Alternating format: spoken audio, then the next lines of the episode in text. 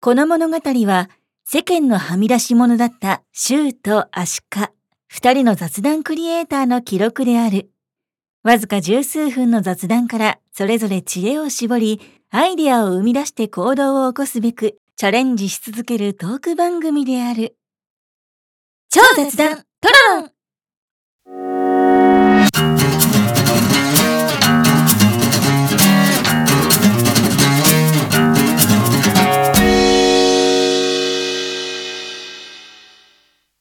シュウさんさ、うん、お正月っておせちとかうん。あるけど何食べてるおせちね、昔は食べてたけど、最近全然食わないけど、ん。あの、最近なんか松前漬けとかね、ああ、し渋いね。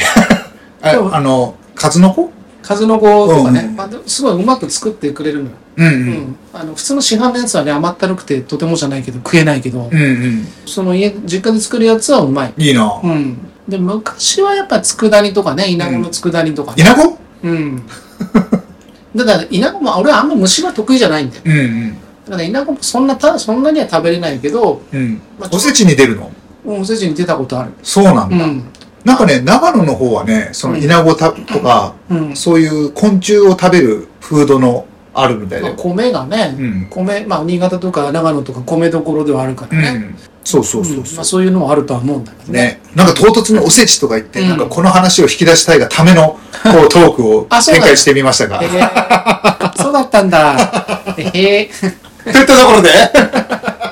今回のテーマ、はい。昆虫食についてということで、ね、ちょっとそのトークに入る前に、うん、今回ね、さっ回前の話で言いましたが、うん、ちょっとカラオケうん、ルームでうん収録をしてて、うん。時折隣の若いお兄ちゃんの声がね、こう、は聞こえてくるっていうのがね、ちょっとあこのマイクに入ってたらウケるなと思いながらあ、入って話をんしてまのかす。いなやいや、多分入ってないと思うけどね。あの、ほら、東中野で撮った時のね、うんうんうんうん。あれの雑談さんねうあっちは、周りもガヤガヤしてたけど、うんうん。マイクがめちゃくちゃ良かったからね。そうそうそうそうそうそう。そういう良さはあったと思うけど。うんうんうん。まずその昆虫食ってなんか、最近よく聞くのはコオロギ。うん。やっぱりコオロギが主流なの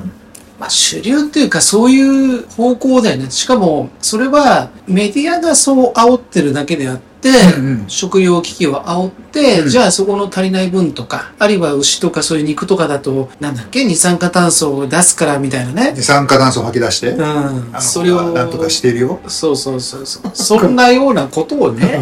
うに、匂わすじゃない。んうんでも二酸化炭素が温暖化につながってるかどうかなんて、まあ、わか根拠もないわけであって、うんそれはよくわからんと。なんか無印良品とかに行くとさ、うんコオロギのクッキーとか最近売ってるよね。あれ、あれも関係あるの、関係あるでしょ要はもう手的に、要はそういうのに着手した人は、国から補助金が出ますよとあい企業うも体で、もう要はもう、富裕層の人とか、うん。そういうまあ利権を持ってる人たちがそれを推し進めたいがためにそれをやってるに過そぎうないなんだ。最初見た時びっくりしたよ。なんだこれ、うんと思って。で、昆虫食でも一部ね、なんかどこだっけな、四国だかどっかあっちの方で、うん。給食になんか混ぜるだなんだって話で、父兄さんからね、はいはあの、父兄の皆さんから猛反対を食らって中止になったとかねい。はい。うんうんうん、子供に何食わしてくれてんねんっていう話でね。うん。うんう。ん、それはもうふ、なんでそのコオロギが良くないかっていう話は、うん。そのコオロギの外骨格っていうか、その外側のね、うん骨格のところに、まあ発がん性物質が入ってるからっていうふうなところも、まあああるっちそうなゃんだあるんだけど、うん。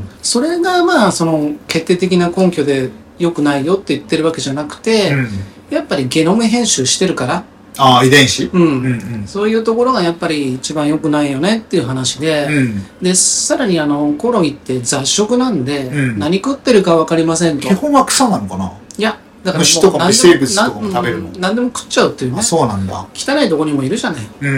うん。で、稲子とかさ、その日本でも、うん。うん。あの、いろいろ調べていくと、うん。過去においては、結構な種類の昆虫食は食べてきた。あ、日本人がね。うん。うんうん。なんだけど、そういう中で、あの、コオロギっていうのは食べちゃ良くないとうん。いうふうにリストアップしてるぐらいなんだよね。うんうん。うん、ちょっと他のね、あの部屋の声が聞こえて きたり、歌声が。その昆虫食って基本コオロギしか僕わかんないんだまあ、イナゴとかももちろんあるんだけど、他にもあるのなんか。俺のし、まあ俺は食べたことないけど、この間あの YouTube の方でね、うん一緒にやってるやつが、うんまあ一種のこう、まあエンタメというか罰ゲームの一環として、うんうんうんあのカブトムシをね、俺の大好きなカブトムシをで、食べちゃうの食べたと。どうやって唐揚げとかなんかそのまま食べたらしいですそよ。のままえいや、揚げたりとか焼いたりとかしてなくて、本当になんか冷めるのただめちゃくちゃ硬いとは言ってた硬いよね、うん俺泣きそうなんだけどなんか急に泣きそうになっちゃ ったいや、それはね、だからでも、それ売ってるらしいよ。株そうなんだ価として、食用として、なんか売ってるみたい。知らなかった、うんただ、その、やっぱり、その、コオロギとかだとね、うんその、粉にして、パウダーにパウしダーねて、うんパンに混ぜるだなんだとかね。うんうんで、しかもその、食品上の表示上のルールとしては、うんアミノ酸に、まあ、入れていいんじゃないかみたいな話に今、話が進んじゃっコてーるルのから、パウダー自体を、うんおーということは、コオロギ、味の素じゃん虫が入ってるかどうかわかんないわけだよ。うんうんううんん、それを知らない間に食わされる可能性あるよっていうことで、うんあそういうことか、うん。だからいろいろそういう、なんつうの情報をこう探ってる人たちの間ではうん気をつけろよ、みたいな話には出てるわけだよね。そうなんだね、知らなかった、うん。うんでも、その昆虫食じゃ全部ダメなのかっていうことじゃなくて、うんその、例えばイナゴとかね、うんそういうようなものは昔からその定番としてあったものだし、うんうんそれは長年にわたってその日本の古い人たちが、うんあ、これなら食べても問題害がないとうんいうふうにしても食べてきたものだから、うんまあ、なん何かの幼虫だったりとかね、うんあと蜂だったりとかさ、うんうんまあ、その辺は昔から食べてたふ、まあ、そういう記録が残ってるんで、まあ、そういうのはまあ別に食べてもいいんだろうけど国が推し進めてるのは今までダメだと言われてきたコオロギを推してるからそれが問題なんじゃないかってなんでそれを推すのかと。うんで中国の漢方のとこで言うと、うんコオロギの、まあ、成分っていうのは毒であるとうんいう、まあ、判定らしいんだよね。へえ、だからそういう意味も含めて、その昆虫食、昆虫食ってやったら今テレビでね、うんそのタレントを使って、まあ、宣伝をやってるけども、うんそれに騙されるなよと。うんうんだからどうしても昆虫食食べるって言うんだったらイナゴとかさ、うん、そうだよそういうのだねったらいいもとかももとしれないけ昔どからねうん。日本人そのうそう食としてねだから穀物とかそういうのを食べるから、うんうんあれは別に食べてもいいとうんうんいうことだけど、バッタとかね。うんう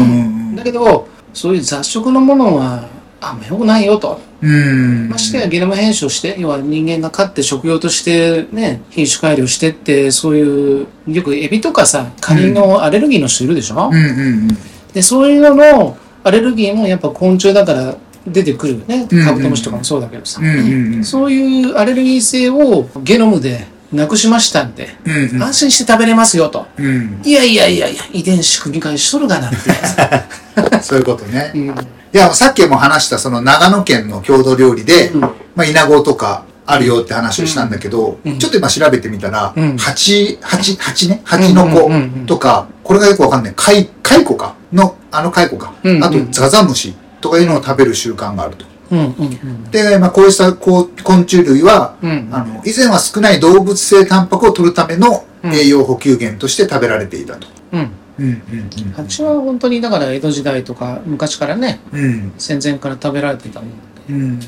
山に囲まれてるからタンパク質が手に入りにくかったから虫を食べていたと。そうそうまあ、ちそゃうんとした理由ね、うんあるってことだよね。そうそうそう食べ物ってやっぱ風土とねうん、うん。一緒に考えなきゃいけないからうん、うん、う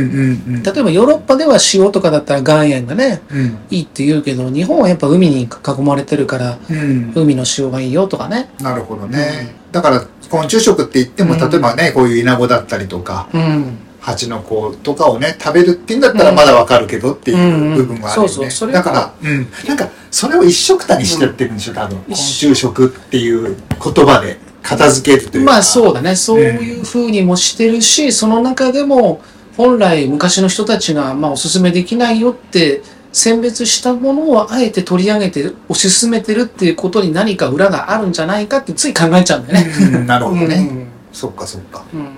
なるほどうんだからまあ昆虫食だけじゃないけどね食料危機がおって卵があって今度今卵もねまあね卵ねなんかブラジル産うんとかが入ってくるんじゃないかもうあるねし大体卵みたいなものがあそうなのとかうそんんなのもあんだそういうのも出てきますよ。へえで魚もそうもう今フグとかってね、うんあのゲノムのフグとかも出始めてて、うんみんな知らないでなんとかご当地じゃないな地方にこう税金を納めるなんつうんでしたっけ、えっとふるさと納あふ税るさと納税、うんうんうんああいうのの返礼かなんかでね、うんフグが来たみたいないやいやいやいやゲノムのやつ入ってますからみたいな、なるほどねうんそういうことなんですねうんそっか。いややっぱでも食べ物っていうのはね、もちろん僕たちに直結して、僕たちというか人間ならば誰しもね、直結して、やっぱり考えなきゃいけない問題ではあるから、あんまりこう、のんきに構えておくわけにはいかないよね。うんうんなんかまあ昆虫食そのものを全否定するわけじゃなくて、うんうんその種類によってはよく調べて食べましょうねっていうところ、うんうん、だったりとか、なるほどねそうですねうん昆虫食もそうだし魚とかもそうだし、野菜とかもそうだし、ね。うん、よく最近あの小麦粉が悪い悪いって言われるけどそれも結局品種改良品種改良でうん、一度に取れる量を増やすことによって、うんそそのために出てくる成分のはいはいグルテンとかそういうのが悪さをするわけよね。うんだからヨーロッパとかではグルテンフリーってまあ当たり前になってるんだけど、うんまあ日本でも最近よく見るけどね、うんなんでグルテンフリーっていう言葉があるのかって言ったらやっぱそれが悪さをするから、うんうん。でもそれは品種改良した結果そういうの出てきちゃってるよねうんっていうことだよね。なるほうどん。っね、そっかていうことなんですね。はいはい、はいなるほどねうん。昆虫食ってまあいろいろ語れることはいっぱいあると思うんだけど、うんうんまあ今回は今世間でね、うんあの探しているそのコオロギとかね、うんああいったものも一度踏みとどまってよく調べてから本当に自分で食べていいのかっていうそうだね判断なんをし,、かてほしいなと。うんう流ん行ってるから食べてみようっていうのも、うんもちろんそういう気持ちになるのはわかるんだけども、うんちょっと一旦立ち止まって、うん、しっかり調べたり、そうそう考えたりしてほしいよねってとこうろっんていそううね。これはもう情ここで言ってる言葉もあくまでも情報の一つでしかないから、うんうんうんそれは全面的にあこの人言ってるから全部信じようだそうだじよゃねなくて僕らが言ってることも含めて、自分たちでやっぱり判そう断そうそうしそうて、別に僕はいいんだよと思うんだったら食べたらいいそうしそうね。別にリスクを感じながらもいや、うんもうこれなんだっていうんであればね、んそれはうんその人の判断だからそうだよね。全然いいと思うしね。うんうん。というような感じでございます。わかりました。ありがとうございます。はいじゃあね、シュウさん。はい。次回ははい。えー、次回はですね、えー、我々ね、あの、音声配信ね、今まで、まあ、ポッドキャスうト、ん。アンカル、はい。スタンド FM などね、うん。で、まあ、やってきましたけども、うんうん。ただ、あの、YouTube の方でも、うん。まあ、TikTok に続いてショート URL とか、まあ、一歩出遅れるんだけど、うん。まあ、どうやらその YouTube ラジオっていうのがね、うん。まあ、そういうコンテンツも出てきたらしいと。うん。うん。まあ、そこら辺について、どうなんだろうっていうのをちょっと、あれやこれや雑談してみようじゃないかと。なるほどね。うん。まあ、講義的に言ったら音声コンテンツっていうのも含めてね。うん、だったら思い切ってスタンド FM からこっちに移るのもありかもしれないみたいなね。なるほどね。ううんん。そんな話でございます。わかりました。はい。はい。じゃあ、この番組では皆様からのご意見、ご要望をお待ちしてます。はい。はい。公式のツイッターお便りページより、えーどんどん、えどんどん、どんどん、どしどしどし。どしどしなんですかお寄せください。はい。はい。で、YouTube のチャンネル登録もぜひよろしくお願いしますお。願いします。はい。ではまた次回お会いしましょう。さようなら。さよなら。